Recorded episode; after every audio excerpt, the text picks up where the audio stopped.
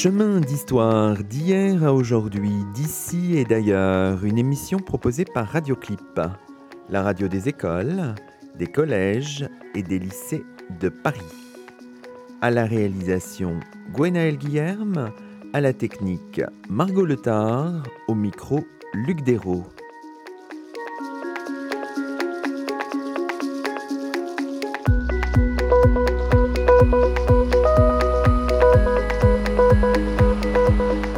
Bonjour à toutes et à tous, c'est le 44e numéro de Chemin d'Histoire, une émission de Radioclip. En ouvrant ce deuxième numéro de l'année, nous voulons saluer la mémoire de Dominique Khalifa, qui vient de nous quitter à l'âge de 63 ans. Professeur à l'université Paris Panthéon-Sorbonne, directeur du Centre d'histoire du XIXe siècle, historien de la criminalité, des bagnes, de la presse, des représentations et des sensibilités sociales à l'époque contemporaine, familier de la littérature et de la culture populaire, compagnon de route de Fantomas. Le 21 janvier dernier, l'émission a été diffusée cinq jours plus tard, nous avions eu le grand plaisir et l'immense honneur de recevoir à notre micro le professeur Khalifa, alors que venait de paraître une somme sur les chrononymes intitulée Les noms d'époque de restauration à année de plomb. Voici ce qu'il nous disait alors de ses travaux sur les imaginaires sociaux. Le son nous est proposé par Margot Letard c'est toujours difficile de, dire quelle histoire je fais, puis on évolue, etc. Mais oui, je pense que la chose qui m'intéresse, c'est une histoire des imaginaires, en précisant bien sûr que l'imaginaire, il n'y a rien de plus matériel que ça. Pour un historien, un imaginaire, c'est pas l'imagination ou la fantaisie. Pour nous, les imaginaires, ce sont des textes, des chansons, des films, des bouquins, c'est du, du costaud. Et donc effectivement, c'est bien sûr la question des imaginaires sociaux qui ont retenu mon intérêt pendant très très longtemps des imaginaires spatiaux également. J'ai fait un livre il n'y a pas longtemps sur Paris, comme, et puis des imaginaires temporels. Et je pense que ce qui m'a intéressé dans cette question-là, c'est effectivement, c'est que nous associons à des époques, via leur découpage, bien sûr, mais aussi et surtout via leur nom, des imaginaires qui parfois collent bien et parfois sont en complet, euh, complet euh, décalage. Euh, la Belle Époque, à, laquelle j'ai consacré un livre il y a, trois ans, était sans doute l'objet qui m'a fait basculer dans cette cette problématique et dans ces, questions. Nous adressons toutes nos condoléances aux proches et aux collègues d'un historien remarquable, auteur d'une œuvre riche et profonde, une histoire de lumière et d'ombre, cette ombre gigantesque, toujours recommencée, jamais repue, qui, le 12 septembre, a englouti Dominique Khalifa, a écrit dans un beau texte d'hommage son collègue helvétique Michel Porret. L'histoire connaît des jours tristes, mais elle ne s'arrête jamais. Aujourd'hui, et la transition n'est pas facile, je prie mon invité de m'en excuser, nous avons la joie de cheminer en compagnie de Daniel Folliard. Bonjour à vous. Bonjour. Daniel Folliard, vous êtes maître de conférence en civilisation britannique à l'Université Paris-Nanterre, habilité à diriger des recherches. Vous venez de publier aux éditions de la Découverte un ouvrage singulier et passionnant intitulé Combattre, punir, photographier Empires coloniaux 1890-1914. Il s'agit du premier volume publié dans la collection Histoire Monde. Alors, on va revenir peut-être d'abord sur le projet de, l'ouvrage, qui est finalement, alors c'est ça qui est aussi intéressant chez vous, assez loin, semble-t-il, du, du, précédent, qui portait sur les cartes du Proche et du Moyen-Orient au tournant du 19e et du 20e siècle. Il s'agit d'isoler des, photographies, des clichés discordants, dites-vous, sur la violence qui enveloppe les conflits extra-européens de la fin du 19e siècle et du 20e siècle. C'est une réflexion, si on avait à synthétiser ça, sur la violence coloniale par l'image, Daniel Folliard? Tout à fait. Alors pour revenir sur la première partie de, votre question, sur la, question du projet, moi je suis très intéressé par les logiques d'enregistrement par la machine, par la technologie, en lien avec euh, les, questions impériales, les questions d'expansion. Et la cartographie et la photographie sont deux versants finalement d'un regard métrique, de, mesure et d'enregistrement sur le monde. Et c'est pour ça aussi que là, il y a un vrai parallèle. Beaucoup des, des individus qu'on évoque dans le livre sont en réalité aussi cartographes vont utiliser la photographie. Donc c'est vrai que c'est une documentation que j'ai croisée au fil du travail sur le premier ouvrage, que j'avais envie d'exploiter un peu plus avant dans, ce travail-là. Alors sur l'objet, par cercle vraiment euh, concentrique, on, avance dans ce livre vers la question de l'ultraviolence coloniale. Donc c'est vrai que l'objet final, c'est quand même celui-là. Mais pour arriver à tirer sens de ces images qui sont aussi des éclats, des fragments assez isolé souvent, de, visualisation très dure, il fallait petit à petit entourer le, sujet, enfin l'objet plutôt, euh, de, ces analyses sur ce qu'est la guerre à la fin du 19e, ce qu'est la photo, comment on amène ces appareils photos sur des sites de conflits armés, et dans quelle mesure les seuils de tolérance, les regards qu'on va porter sur ce qu'est la violence, qu'on va définir comme la violence, change à cette époque-là. Alors la photographie est un des éléments qui permet de, le mesurer. Il y en a, il y en a d'autres, hein, évidemment, l'écrit, qui est très présent dans le livre aussi. Il ne faut pas isoler ces images d'un océan d'écrits aussi qui est, lié totalement à leur production. Alors, est-ce qu'on retrouve cette expression de, violence coloniale à l'époque même, qui est l'époque de votre étude, c'est-à-dire le tournant du 19e et du 20e siècle? Alors, c'est ça qui est très intéressant, c'est que ces images très dures apparaissent précisément au moment où, si on fait un peu de lexicométrie, euh, l'expression apparaît notamment en français.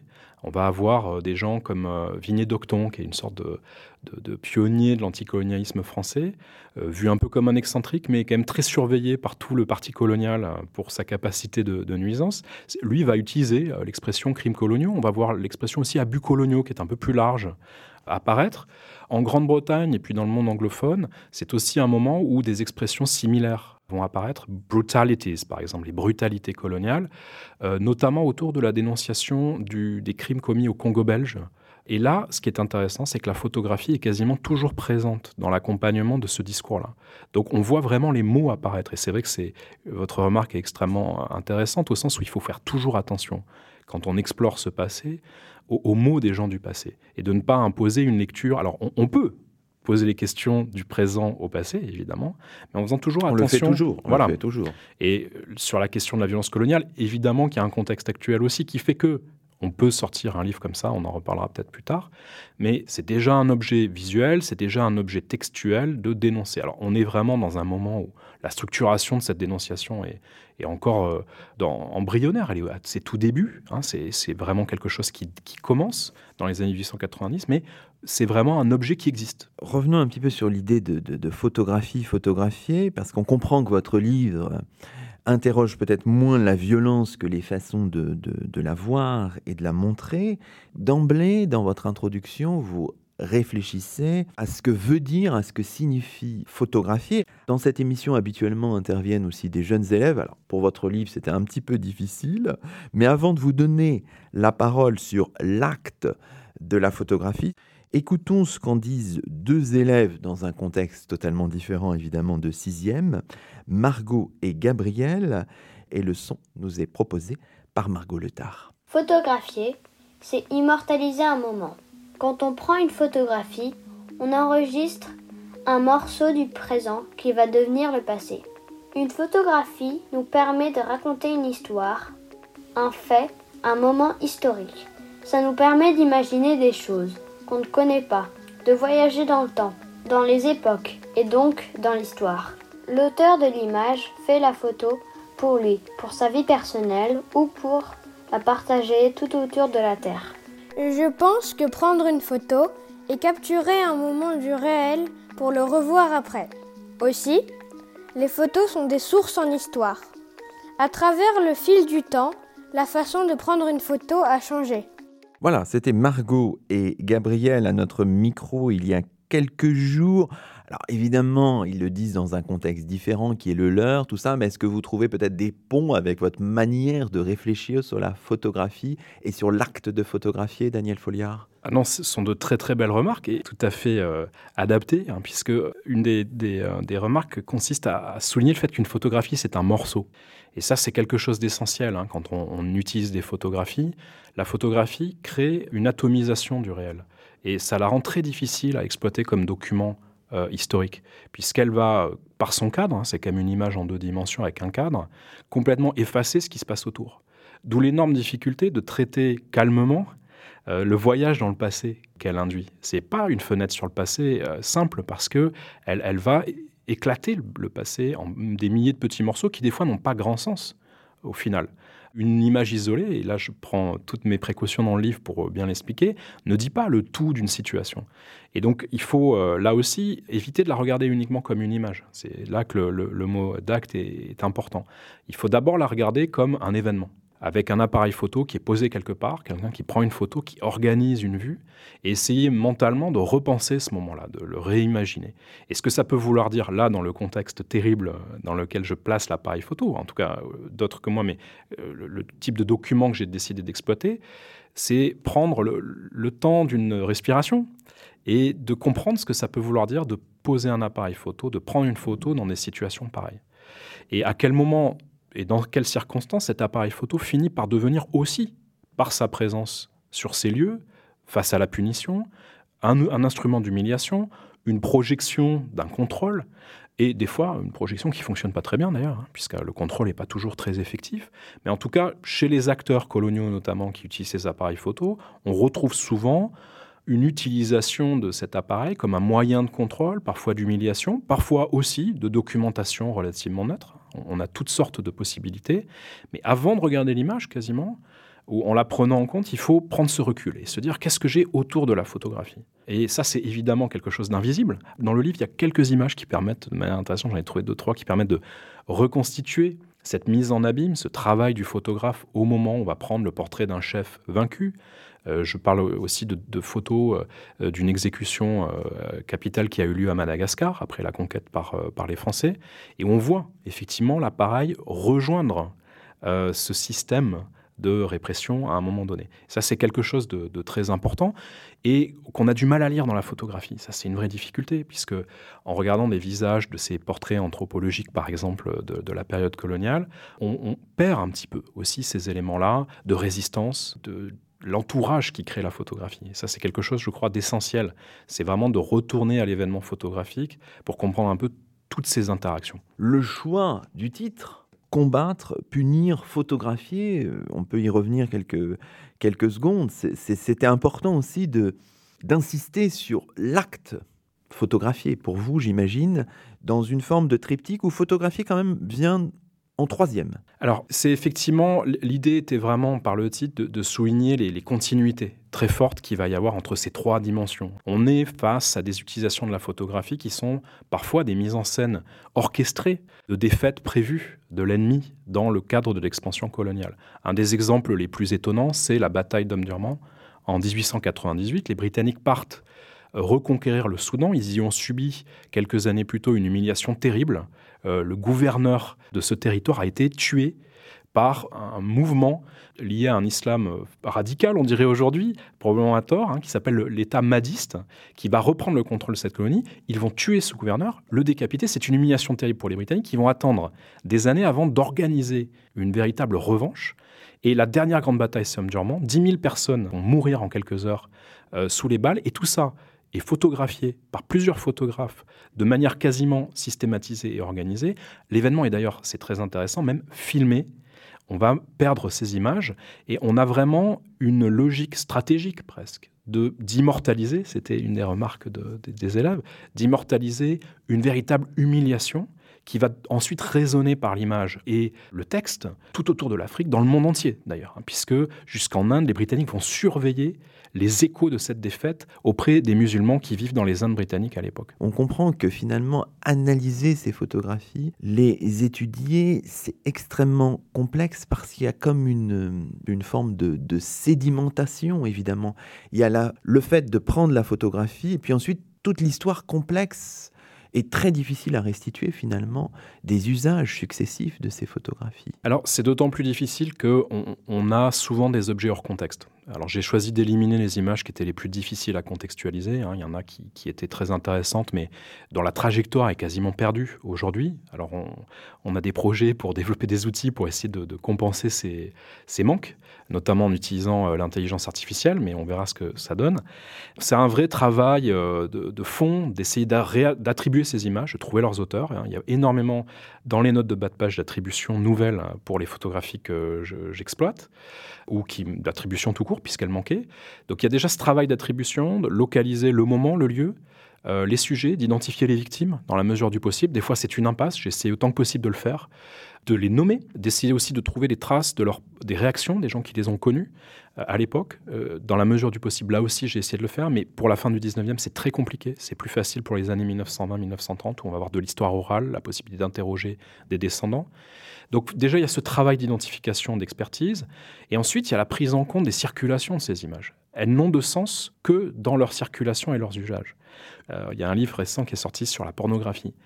Une image pornographique qui reste coincée dans un tiroir, utilisée par un individu qui ne la montre jamais à personne, ça n'a pas la même valeur qu'une photo de nu qui circule sur euh, un million de supports au sens où ça n'a pas le même impact ni le même pouvoir.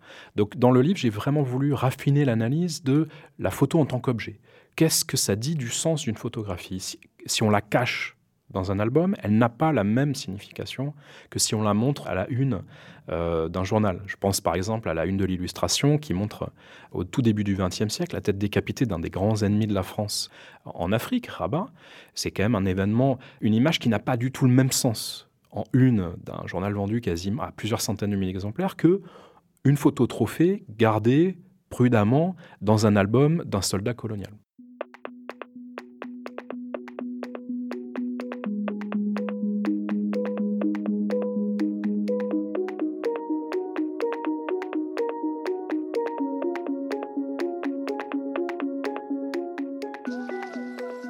Vous écoutez Chemin d'Histoire, une émission proposée par Radioclip, la radio des écoles, des collèges et des lycées de Paris. Ce numéro est mis en onde par Margot Letard. Aujourd'hui, Luc Dérault s'entretient avec Daniel Folliard, maître de conférence à l'Université Paris-Nanterre, habilité à diriger des recherches, auteur d'un ouvrage publié aux éditions de la Découverte et intitulé Combattre, punir, photographier Empires coloniaux 1890-1914.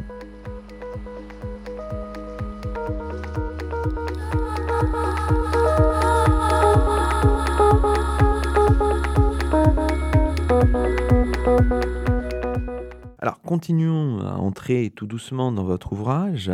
Vous êtes extrêmement prudent, vous dites il n'est pas facile d'écrire un ouvrage sur des images qui exposent la violence. Localiser puis montrer l'imagerie de la violence n'est pas une évidence. Et vous posez aussi la question qui aurait pu être une option, mais qui n'est pas la vôtre. Faire l'impasse sur, euh, sur l'image, c'était pas possible pour vous. Il faut quand même aller au-delà de ça, mais bien sûr en étant extrêmement précautionneux.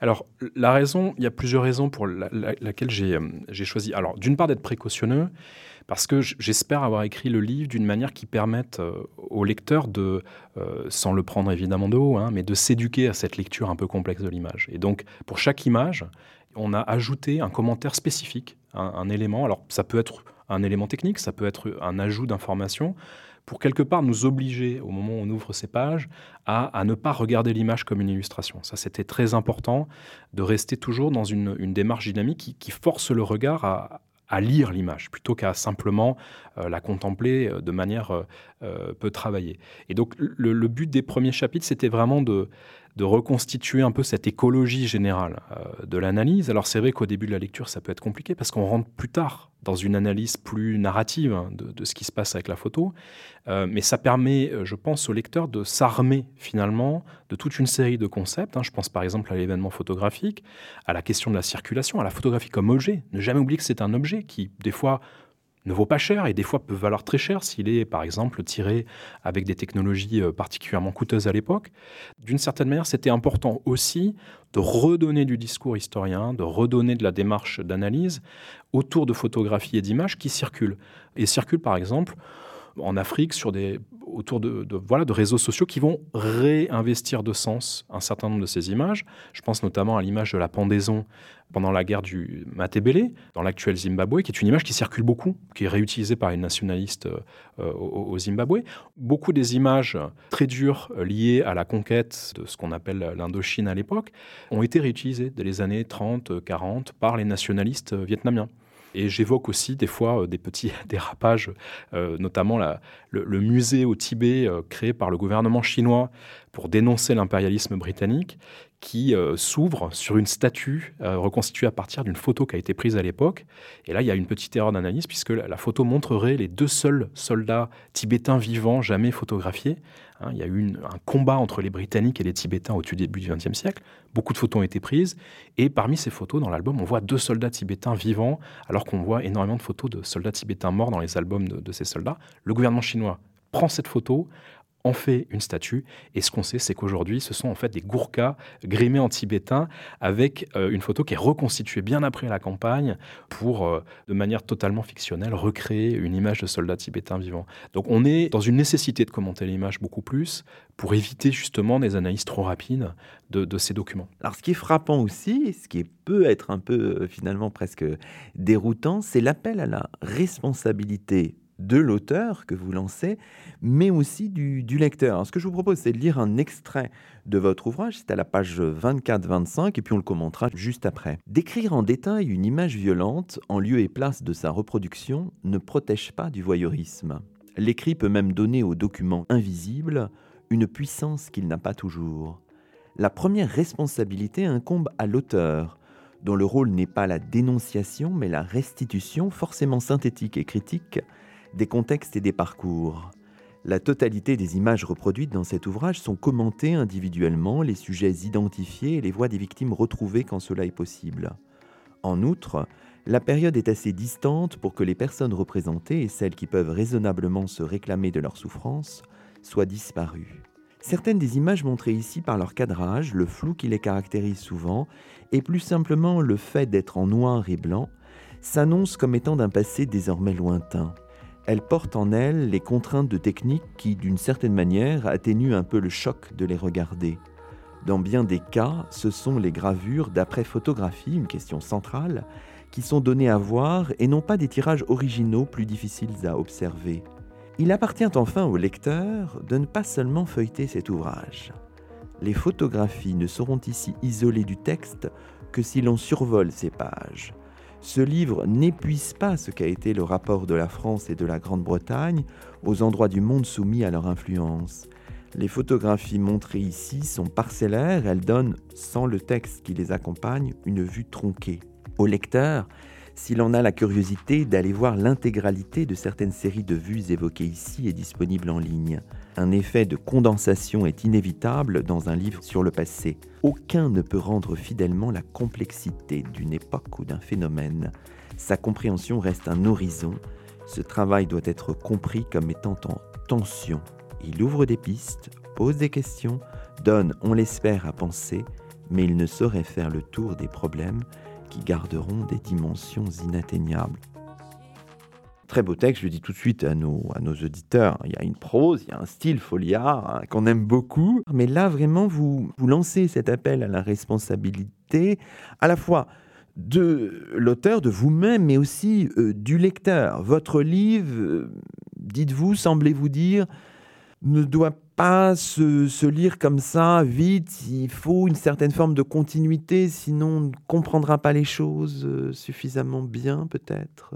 Euh, Alors, voilà, je ne veux pas être prescripteur à l'égard du lecteur, mais on est tous finalement soumis à un flux d'images euh, très conséquent, avec parfois, on, en a vu des exemples récents, euh, les, élèves euh, des, lycées, des collèges peuvent être aussi victimes de ces analyses trop rapides finalement euh, de l'image.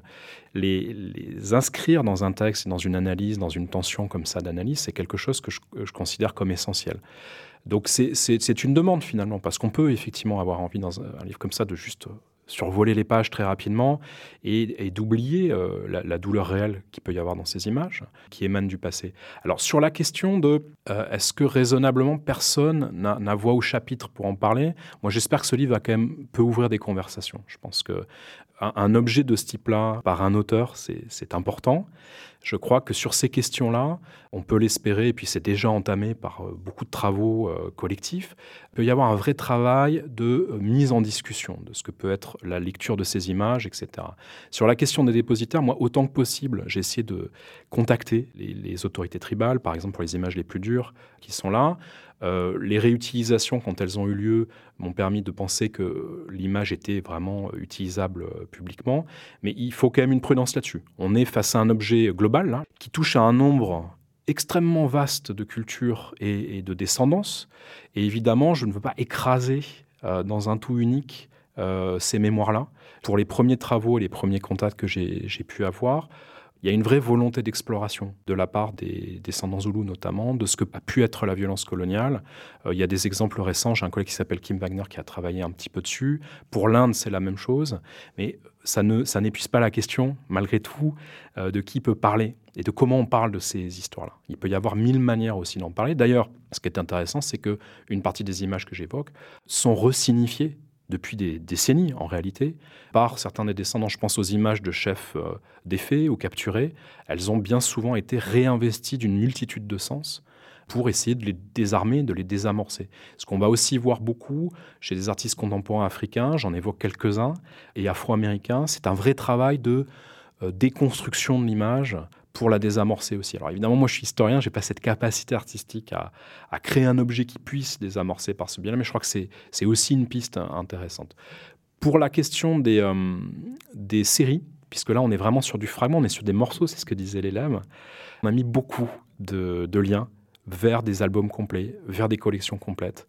Donc euh, il y, a vraiment la possibilité pour le lecteur là d'aller assez rapidement euh, juger par lui-même de ce que peut être euh, ce côté un peu circulaire de l'archive photographique coloniale et de replacer dans ces contextes euh, les images. Voilà. Alors, on a bien compris que chez vous, euh, et ça vous guide aussi, ça explique toute votre prudence aussi, il y a une grande réflexion sur, sur les sources que vous utilisez, les albums de soldats coloniaux, les fonds des premières agences d'images, les cartes postales, les gravures d'après-photographie, etc. Vous dites à un moment, les archives de la violence constituent un ensemble à part, elles sont des traces inévitablement, on vient de le, dire, éparpillées. Pour les maîtriser, il faut reconstruire une nouvelle archive. Expliquez-nous un peu cette phrase complexe. sur les images, sur les archives du mal, hein, il y a un, grand, grand intellectuel euh, français euh, qui s'appelle euh, Derrida qui, en avait parlé. Ce sont des archives qui vont évidemment être détruites bien souvent, cachées. Il va y avoir une tendance à, nos systèmes de conservation des traces du passé, naturellement, et c'est pas une accusation du tout, à souvent élaguer une partie de ces informations. Hein. Les archives, et heureusement c'est impossible, n'archivent pas tout. Il euh, y, a un, beau mot là de, collègues, elles sont aussi faites pour oublier un certain nombre de choses. Et sans que ce soit toujours caché, hein, parce que vous, l'avez vu en lisant le livre, il y a aussi une exposition très volontaire de ce que peut être la violence par des soldats hein, qui n'ont pas forcément de, difficulté à montrer ce qu'ils font. Mais on va aussi, sur certains éléments qui deviennent plus difficiles à leurs yeux, euh, avoir des vrais effacements. Et là, c'est vrai qu'on va devoir, euh, quand on travaille sur ce genre de sujet, et surtout pour une période aussi ancienne, et surtout pour la photographie, être confronté à toute une série de problèmes. D'abord, dans les archives officielles, la photographie, depuis des années, a été séparée euh, des donations écrites pour être mise dans des départements à part. Donc on va avoir des institutions qui ont complètement enlevé les photographies d'un ensemble homogène pour les transformer en base de données finalement. Et donc il faut reconstituer les liens entre l'archive écrite et l'archive visuelle. Des fois, et ça c'est des phénomènes assez courants malheureusement, on a des photos qui sont volées tout simplement, une chose qui est assez facile à prendre dans une archive. On va avoir aussi des descendants qui, parfois gênés par ce qu'il peut y avoir dans les albums, vont arracher ou enlever la photo qui pose problème d'autres qui vont avoir beaucoup moins de mal et qui vont les mettre en ligne. J'ai eu la chance de travailler avec la descendante de Émile Louis Abba, qui est, un, photographe comme ça, un sous-officier, qui, elle, a accepté de tout montrer y compris euh, des choses qui posent énormément de problèmes hein, pour la mémoire de, son ancêtre.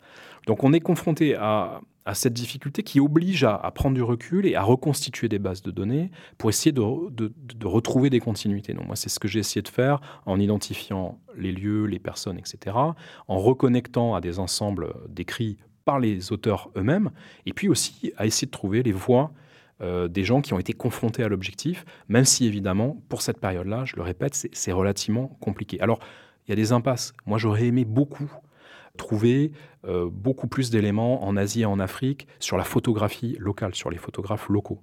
J'en signale plusieurs, mais ça c'est un vrai champ d'exploration qui va se développer de plus en plus. Beaucoup de gens qui travaillent déjà dessus, heureusement, euh, des collègues notamment en Afrique qui font des, travaux passionnants Mais on a aussi là un problème de conservation. Ce sont des archives fragiles qui disparaissent facilement, qui peuvent être vendues. Donc voilà, moi, mon travail aussi, ça a été de beaucoup surveiller euh, les, ventes aux enchères, parce que c'est là, plus que dans les archives, qu'on va trouver cette documentation de, de mauvaise qualité, ces photographies prises par des petits sous-officiers, par des voyageurs, par des missionnaires, qui ne terminent pas toujours dans de l'archive constituée, bien cataloguée. On comprend que finalement, vous définissez un assortiment, on a dit, de documents pris dans une immensité d'images, hein, vous, vous, l'avez rappelé tout à l'heure.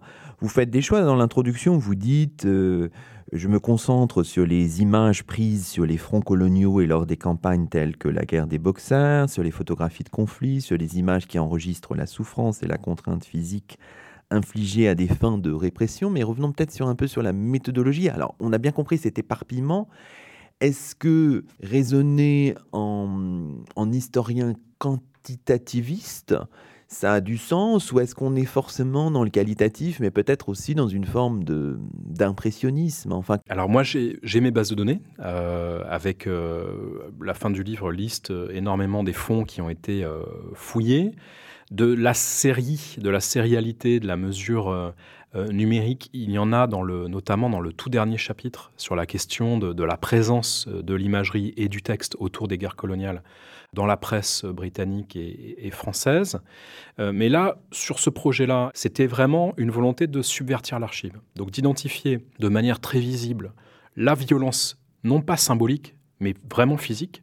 C'est-à-dire les moments où là, il n'y a pas de question sur le fait qu'on est dans la contrainte physique et dans la, destruction et dans la souffrance.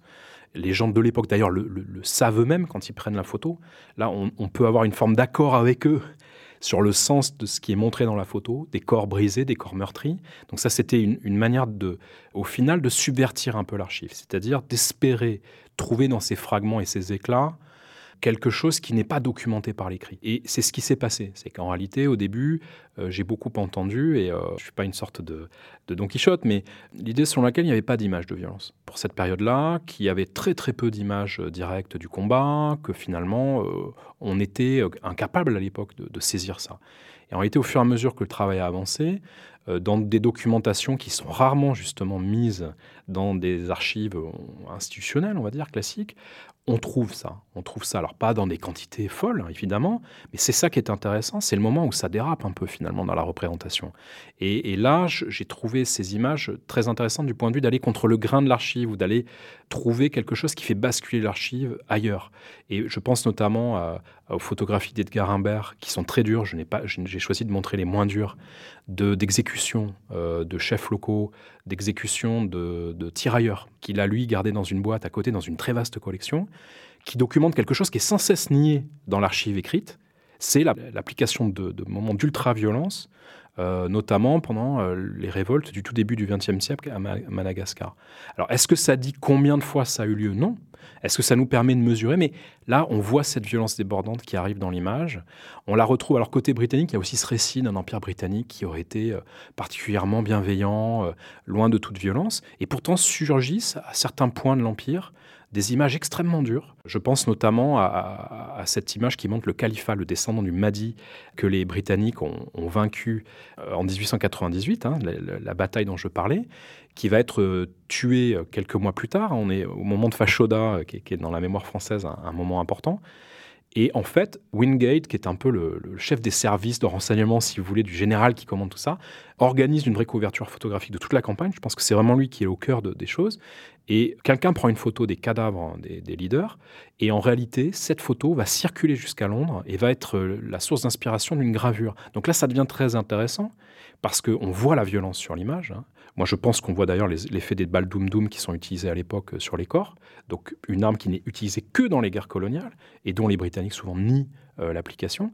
Euh, et donc là, c'est intéressant. Je pense aussi au massacre de Bakel, qui dans toute l'archive écrite officielle est systématiquement nié comme n'existant pas ou comme ayant été uniquement le fait des, locaux et qui en réalité est chapeauté en grande partie par le commandant français euh, local. Et ça, c'est quelque chose de, de passionnant, c'est quand cette image va rompre un peu le continuum, si vous voulez, de l'archive écrite. Et des fois, c'est pas uniquement pour l'humiliation ou la punition. Des fois, vous avez des soldats tellement frappés par ce qu'ils voient que l'appareil devient une sorte de documentation du trauma. C'est-à-dire qu'à un moment, c'est tellement euh, fou ce qui se passe, et ça on le revoit pendant la guerre 14-18, on le revoit à d'autres moments, l'appareil photo devient l'unique moyen de garder une sorte de mémoire de quelque chose d'absolument euh, fou. Alors ça, c'est un album que j'ai pas du tout utilisé dans, le livre, qui me fait penser à ça. Euh, c'est l'album de la capture de Benin City en 1897 par euh, un des, hommes qui a participé, où là, les images sont totalement hallucinantes. Hein. Il y a eu des, sacrifices humains très nombreux juste avant. La ville est, est incendiée. C'est un pillage généralisé de tout le patrimoine local à ce moment-là. Et là, toute une série de violences intercroisées se, sont montrées dans les images avec une brutalité extrêmement forte. Et c'est flou, c'est surexposé. On sent vraiment que l'appareil sert quasiment de protection entre euh, cet homme et ce qui est en train de se passer. Donc ça aussi, hein, il faut évidemment ne pas euh, simplifier euh, le discours visuel. On n'est pas toujours dans l'humiliation, on est des fois aussi dans une forme de trauma, je crois, hein, euh, pour les uns et les autres. On voit toute la richesse de vos analyses. Il faut qu'on dise un mot des photographes aussi qui sont là, parce qu'on rencontre plein de noms, parfois des noms très connus, des correspondants de guerre, des photojournalistes, des conscrits. Enfin voilà, on va avoir aussi une une galaxie de, personnages dans votre, dans votre ouvrage, Daniel Folliard. Alors ça, c'est la difficulté d'une écriture. J'ai souvent choisi de suivre certains parcours pour donner euh, dans ces micro-histoires un petit peu de, de, de liant. Parce que projeter une image très nette de ce kaléidoscope de photographe, c'est assez complexe.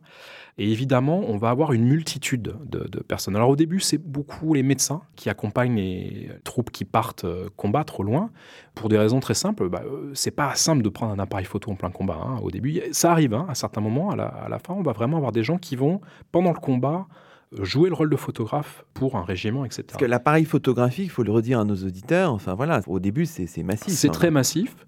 De manière surprenante, on va voir des sortes d'éclats comme ça de photographie immédiate très très tôt beaucoup plus tôt qu'on l'imaginerait. Je pense notamment à une des photos que je montre euh, qui date de 1868, où là, on est vraiment sur une image de combat euh, en direct avec un temps d'exposition qui est utilisé pour montrer le parcours d'un obus. C'est assez fascinant. On est à la limite de ce qu'on peut faire avec un appareil photo. Alors en fait, il ne faut pas non plus exagérer euh, la difficulté de portabilité des appareils. En réalité, on va avoir des appareils susceptibles d'être portés assez facilement et de pouvoir faire des instantanés, beaucoup plus tôt là aussi qu'on l'imagine. Euh, je mentionne en note de bas de page le, travail totalement fascinant, si les auditeurs veulent, aller voir, d'un colonel qui s'appelle James Peters, qui, est québécois, et qui part euh, combattre en 1885 contre, c'est ce qu'on appelle la guerre des métis. Il y a une révolte au Canada. Et, alors là, on a des photos totalement, euh, alors un peu floues, mais en plein combat. Alors lui, qu'est-ce qu'il a comme appareil? Il a un appareil qui s'appelle un Marion, qui coûte très cher à l'époque, qui est avec des plaques de verre, donc c'est pas simple à manipuler. Mais il y a un chargeur de 12 plaques de verre.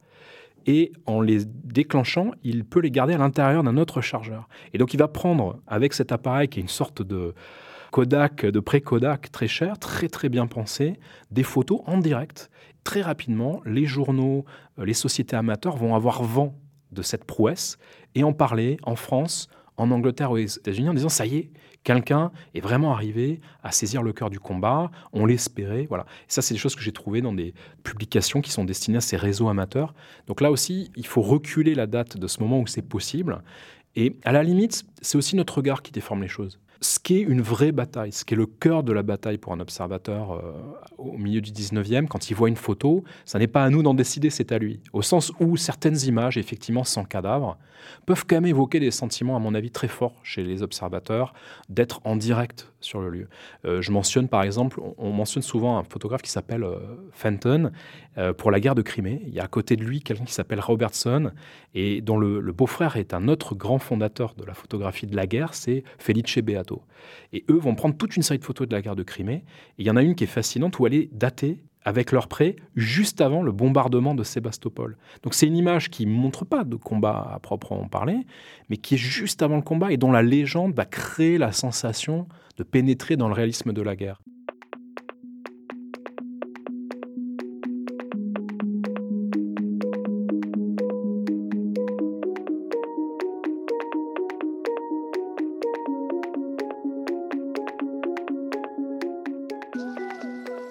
Vous écoutez Chemin d'Histoire, une émission proposée par Radioclip, la radio des écoles, des collèges et des lycées de Paris. Ce numéro est mis en onde par Margot Letard. Aujourd'hui, Luc Dérault s'entretient avec Daniel Folliard, maître de conférence à l'Université Paris-Nanterre, habilité à diriger des recherches auteur d'un ouvrage publié aux éditions de la Découverte et intitulé Combattre, punir, photographier, empires coloniaux 1890-1914.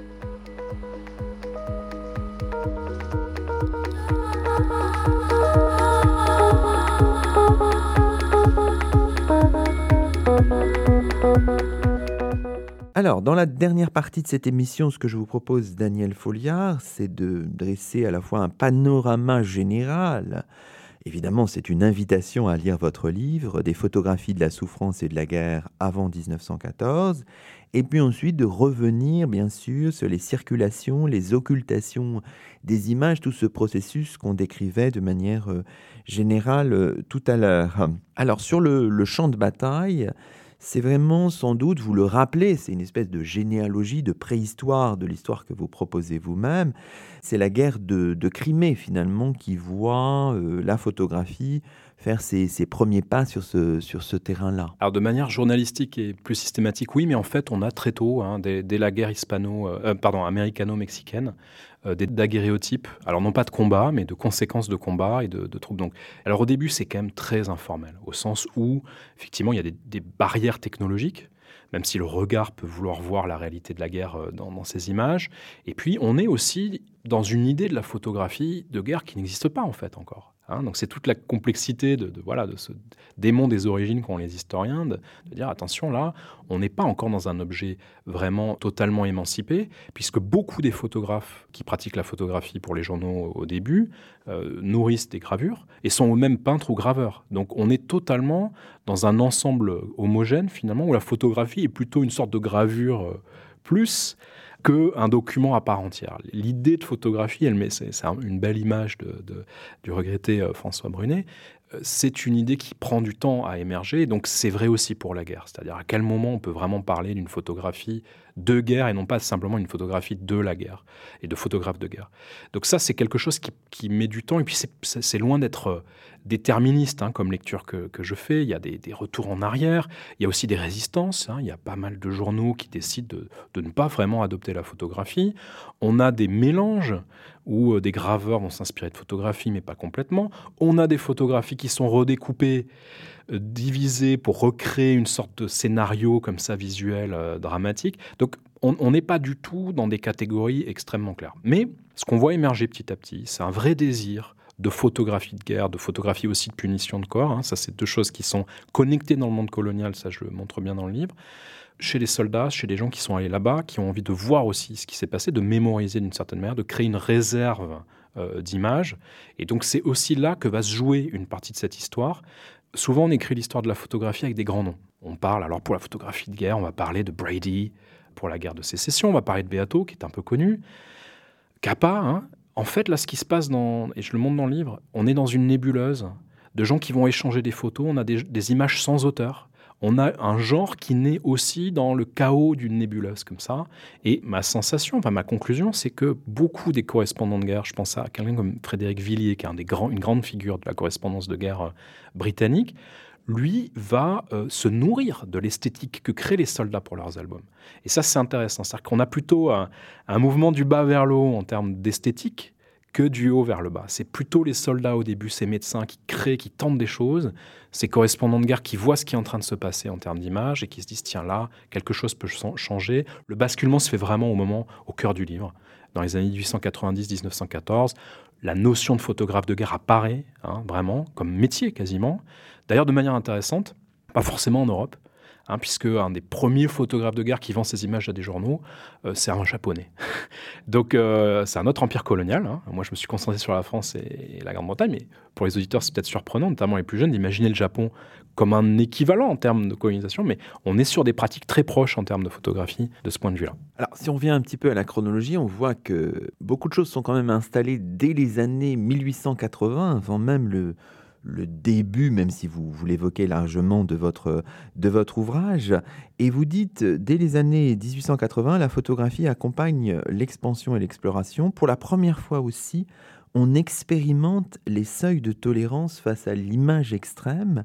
Et vous mentionnez l'affaire Hooper en 1886 du nom d'un officier de l'armée des Indes qui prend des photos de condamnés à mort, lesquels doivent attendre plusieurs minutes que l'appareil et son opérateur soient, soient prêts. La photographie est à la page 124, c'est vraiment terrible aussi. Donc, les, généalogies sont complexes, mais un certain nombre de choses sont installées euh, dès, ces années-là, 1880, euh, Daniel Folliard. Tout à fait. Hooper, c'est d'ailleurs un, soldat, enfin, c'est, il, est dans l'armée euh, des Indes. À ce moment-là, c'est quelqu'un qui va aussi documenter la famine et vendre. il y a une grande famine dans les Indes à cette époque-là. Il fait parmi les premières photos comme ça, humanitaires, de crise humanitaire.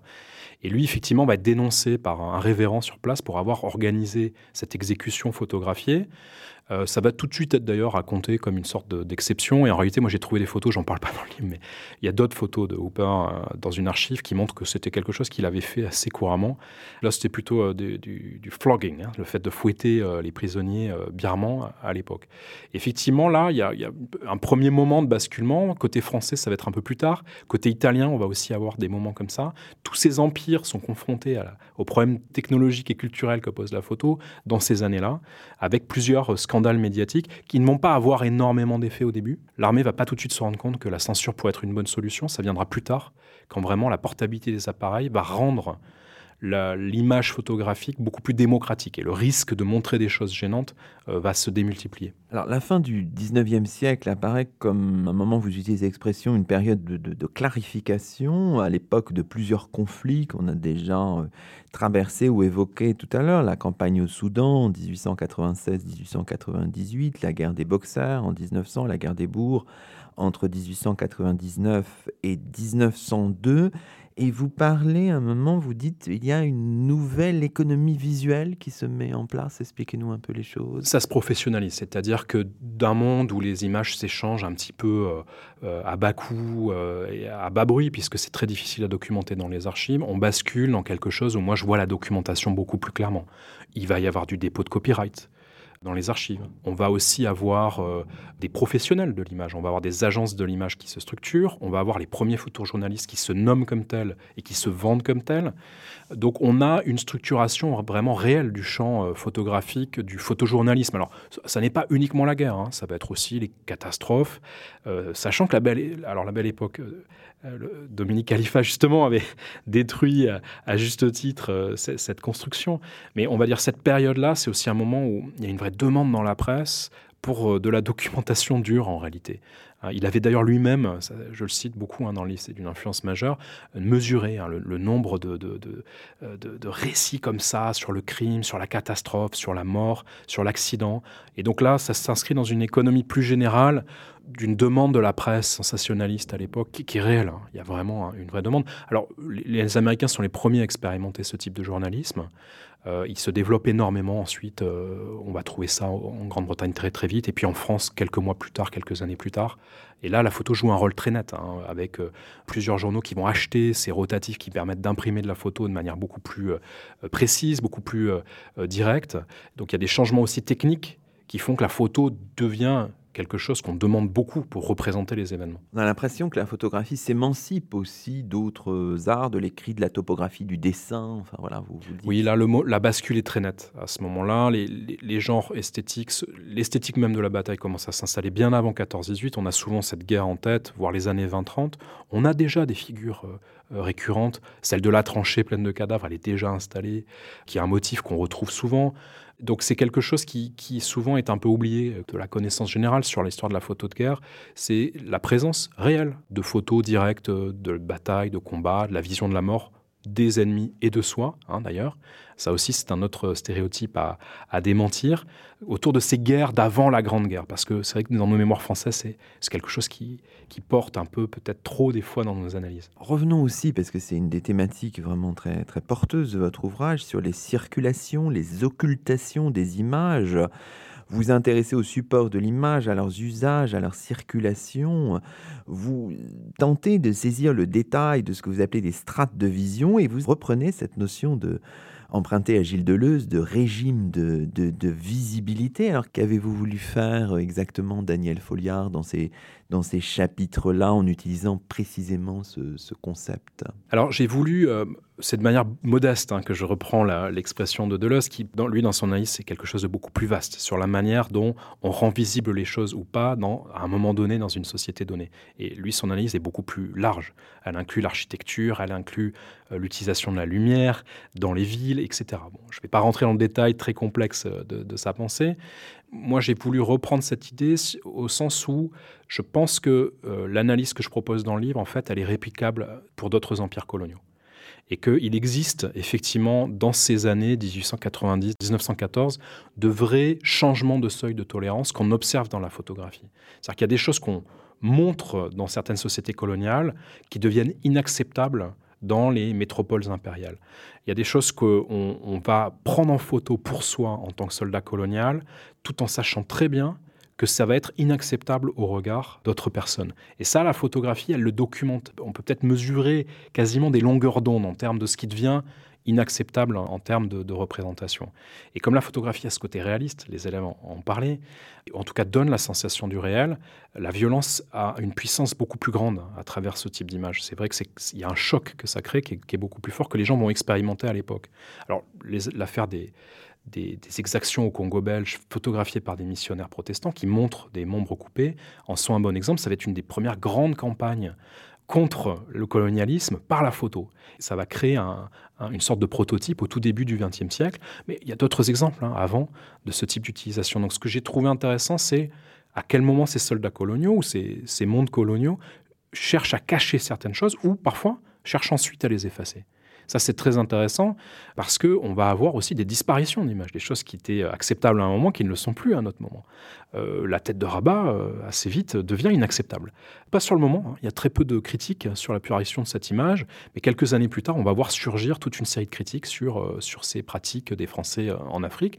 C'est la même chose en Grande-Bretagne. On va voir les dénonciations monter en puissance avec des utilisations de l'image pour soutenir le discours. Restons un moment sur le, concept de régime de visibilité. Alors par exemple, vous mobilisez ce, concept pour, euh, pour étudier la collection d'Edgar euh, Humbert, une collection déposée auprès de l'établissement de communication et de production audiovisuelle de la Défense. Humbert, c'est un lieutenant d'infanterie coloniale, parti en mission à Madagascar et au Tonkin qui est mort sur le front en 1915. Et vous dites c'est une collection qui se déploie selon des régimes de visibilité euh, variés. Il y a à la fois des clichés normés qu'on trouve ailleurs dans la presse, des clichés qui mettent en scène la vie dans les colonies et l'ascension sociale. Et à part, ça c'est vraiment passionnant, il y a des images en vrac avec des exécutions, des têtes euh, décapitées en Indochine ou, à Madagascar. Donc ça c'est vraiment intéressant d'avoir cette grille de lecture pour euh, analyser un ensemble assez cohérent là que vous avez pu euh, que vous avez pu consulter. Alors j'ai pu le consulter et puis il y avait un travail passionnant qui avait été fait auparavant sur cette collection par une Aline Muller qui avait euh, parfaitement, euh, elle était à l'école du Louvre à l'époque, fait un travail fantastique sur cette collection. J'en propose une analyse là, aussi en termes de strates, effectivement, parce qu'Humbert va garder certaines choses pour ses albums. On a là un soldat colonial qui est quasiment compulsif dans son utilisation de l'appareil. Il faut imaginer qu'il y a des milliers de plaques photographiques. Hein. C'est quand même un, un, coût non négligeable pour quelqu'un qui finalement un officier de, qui n'est pas un officier de haut rang à l'époque, hein, mais qui est proche de Lyoté, enfin proche de. Il est employé par Lyoté à un moment pour documenter les parcours de Lyoté à Madagascar.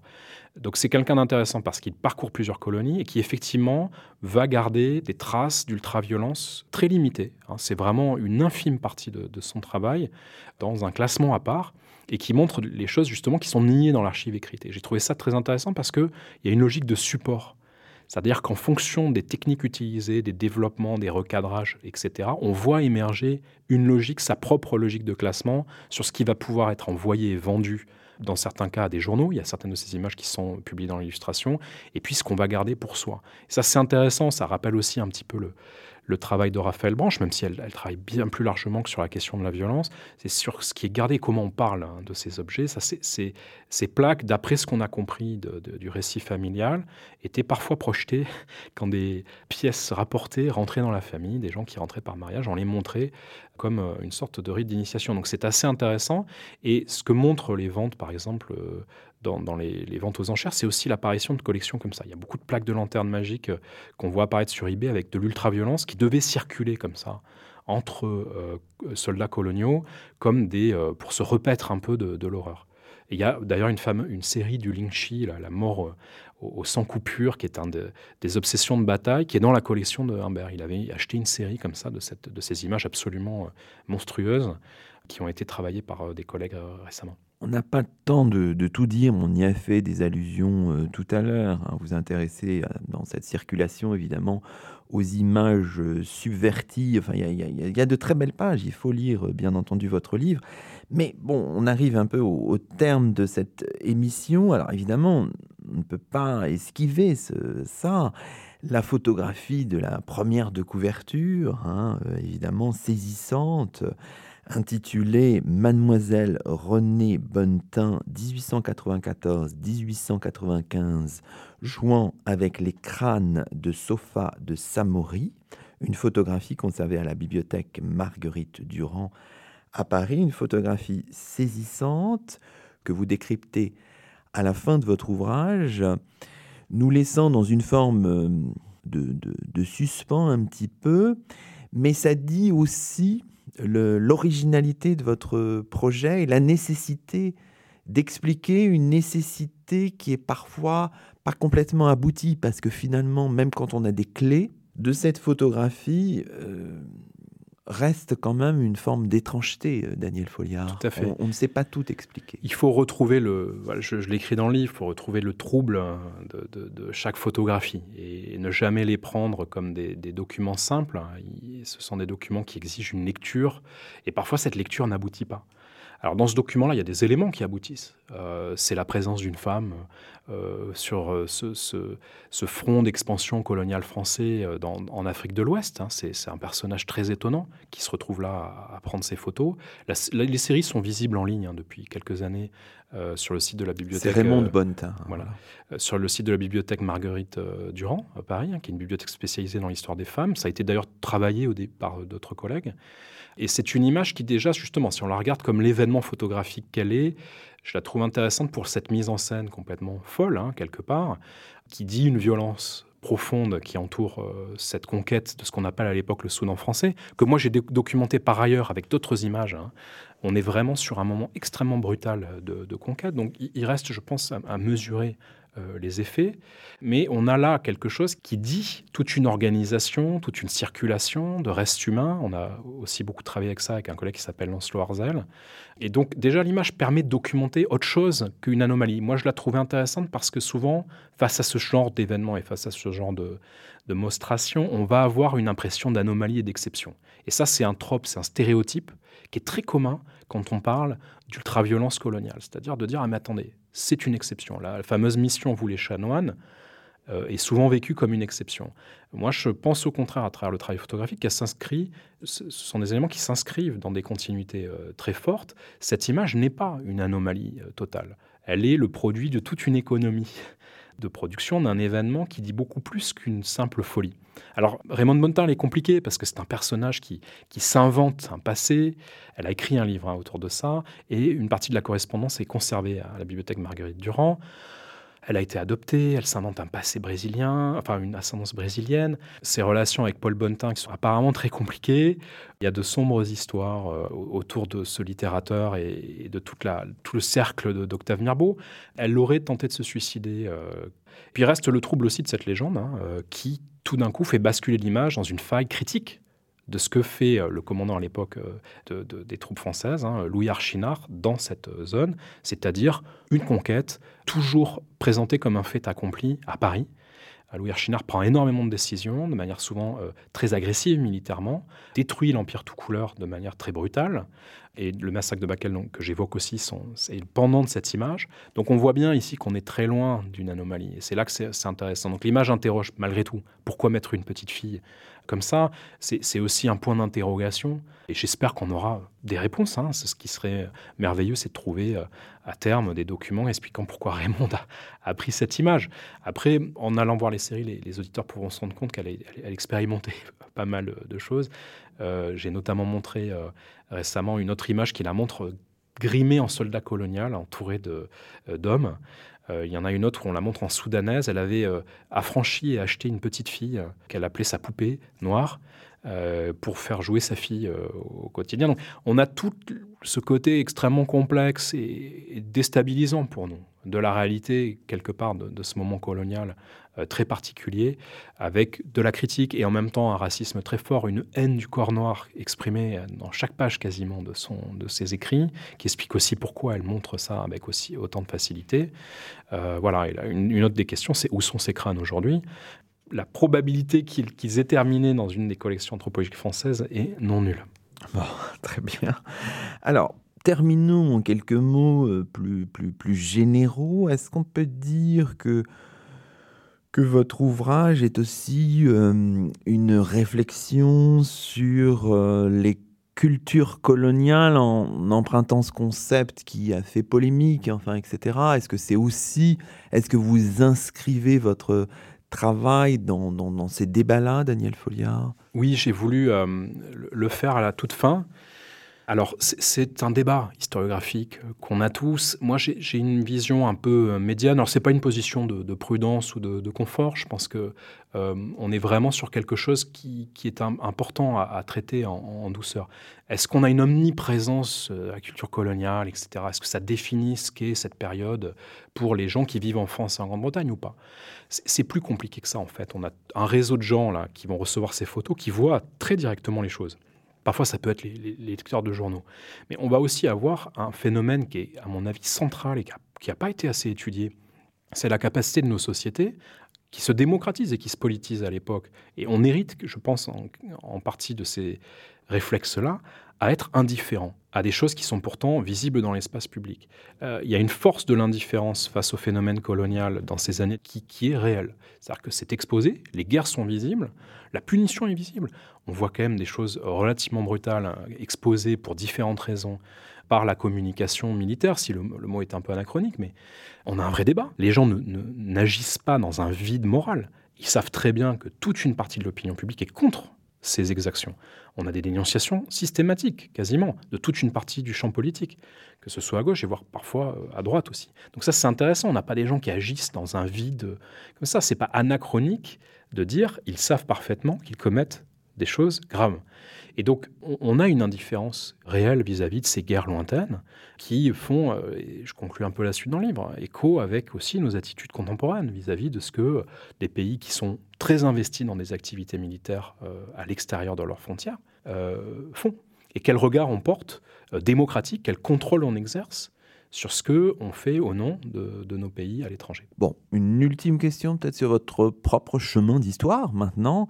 On imagine qu'on ne sort pas complètement indemne hein, de, cette, de cette réflexion euh, lourde. Vous l'avez suggéré un peu, vous allez continuer à, à prospecter dans ce champ Je vais certainement continuer, mais pas forcément sur la question de la, violence. Moi, j'avais commencé à travailler la photo euh, euh, sur la photo orientaliste. Dans une large part, la méthodologie que j'applique et le regard que j'applique à ces photos extrêmes n'est pas différente de ce que j'ai fait pour les cartes ou de ce que j'ai fait pour la photo orientaliste. C'est-à-dire que sur la, pratique générale de l'historien, il n'y a pas d'exceptionnalisme vis-à-vis de ce, type de document. Après, c'est vrai que c'est voilà, c'est pas évident de, travailler tout le temps là-dessus. Je n'ai pas une envie folle non plus de repartir sur des projets euh, aussi concentrés sur la violence que celui-ci, d'autant que la violence n'est pas le fin mot de l'histoire coloniale non plus. C'est-à-dire que c'est une partie de l'expérience, mais il y a énormément d'autres choses qui se passent, et je le souligne bien dans le livre, qu'il ne faut pas avoir de vision monolithique de, ce moment-là. les prochains projets, ben, ça va être... Là, on avait une segmentation radicale, ce serait pour le coup de regarder de manière panoramique la production sur un événement. Donc là, le projet est en cours, j'en parle pas trop, on espère que ça fonctionnera, ça demande évidemment beaucoup d'argent. C'est pour appliquer des techniques d'humanité numérique, là aussi pour reconstruire une archive, mais qui soit totale sur un événement, enfin aussi totale qu'on puisse euh, le faire évidemment, et d'arriver à identifier toute une couverture visuelle d'un événement donné. La suite, pour moi, ça va être aussi de m'intéresser à d'autres machines. En l'occurrence, euh, de m'intéresser à la question de l'enregistrement du son. Et donc de, partir plus vers une histoire euh, de, de ces rencontres parfois brutale, parfois euh, amicale, autour de l'enregistrement, de la musique, du son. Euh, donc là, ce sera beaucoup plus pacifié. Euh, voilà, et donc c'est le, ce sera la prochaine piste. Merci beaucoup, Daniel Folliard. Et c'est ainsi que se termine le 44e numéro de Chemin d'Histoire, d'hier à aujourd'hui, d'ici et d'ailleurs, l'émission d'histoire de Radioclip, le deuxième de la saison. Nous étions en compagnie de Daniel Folliard, maître de conférence à l'Université Paris-Nanterre, habilité à diriger des recherches, auteur d'un ouvrage aussi singulier que remarquable, publié aux éditions de la Découverte dans la collection Histoire Monde et intitulé Combattre, punir, photographier, Empires coloniaux 1890-1914. À la semaine prochaine pour un nouveau rendez-vous d'histoire sur Radio Clip, la radio des écoles, des collèges et des lycées de Paris.